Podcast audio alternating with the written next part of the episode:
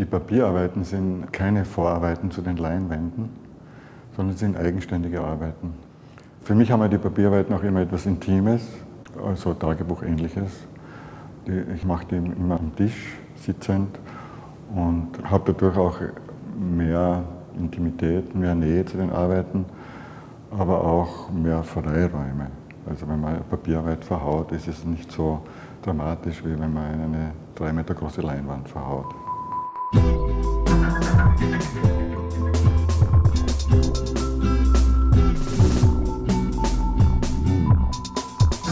mich war das schon entscheidend, ähm, einen genaueren Blick zu werfen auf das Thema der Malerei generell. Was kann Malerei? Muss sie abbildhaft sein? Kann sie noch mehr? Kann sie was anderes auch? Dadurch bin ich in die Abstraktion hinein fast notgedrungen. Also es ist fast für mich eine Notwendigkeit gewesen, das zu machen. Selbst bei einem fast monochromen weißen Bild kann ich sagen, okay, das ist eine Schneelandschaft zum Beispiel. Also diese Assoziationskette ist fast nicht zu durchbrechen.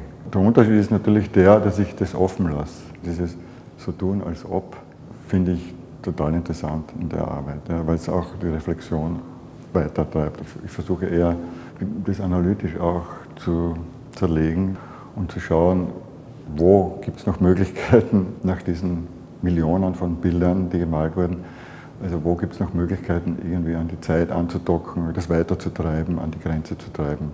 Das war dann sozusagen doch auch wieder eine Überlegung, so kompositorische Elemente, auch wirklich fast traditionelle Elemente wieder zuzulassen, mich mit der klassischen Moderne auseinanderzusetzen, weil das ist immer noch nicht erledigt. Also das, die Leute glauben immer, es ist alles schon so, es geht alles so vorbei, so linear, aber das stimmt ja nicht.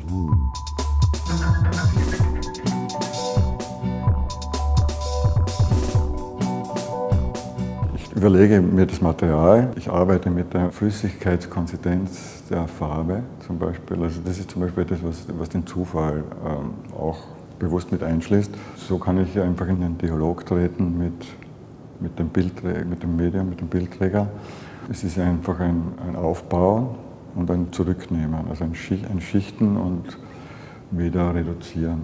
Und es muss halt formal stimmen, die Komposition muss stimmen, die Gewichtung muss stimmen. Das sind halt jetzt auch Entscheidungen, die natürlich jetzt nur ich treffen kann. Es gibt auch eine emotionale Komponente. Diese direkte Übertragung zum Beispiel, also ohne Maschine dazwischen, ohne Apparat dazwischen, ist etwas, was mich auch interessiert diese Körperlichkeit fast, also die, die bei anderen Medien nicht so vorhanden ist.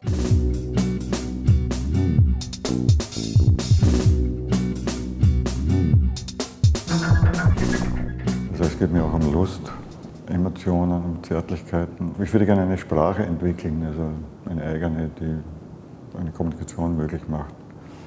Ich das so sehen wie ein Musikstück, Gibt es sowas wie Rhythmus oder Schwere oder Heiterkeit, Sentimentalitäten? Also es ist für mich schon eine Möglichkeit, mich auszudrücken, mit der Gesellschaft in Kontakt zu treten.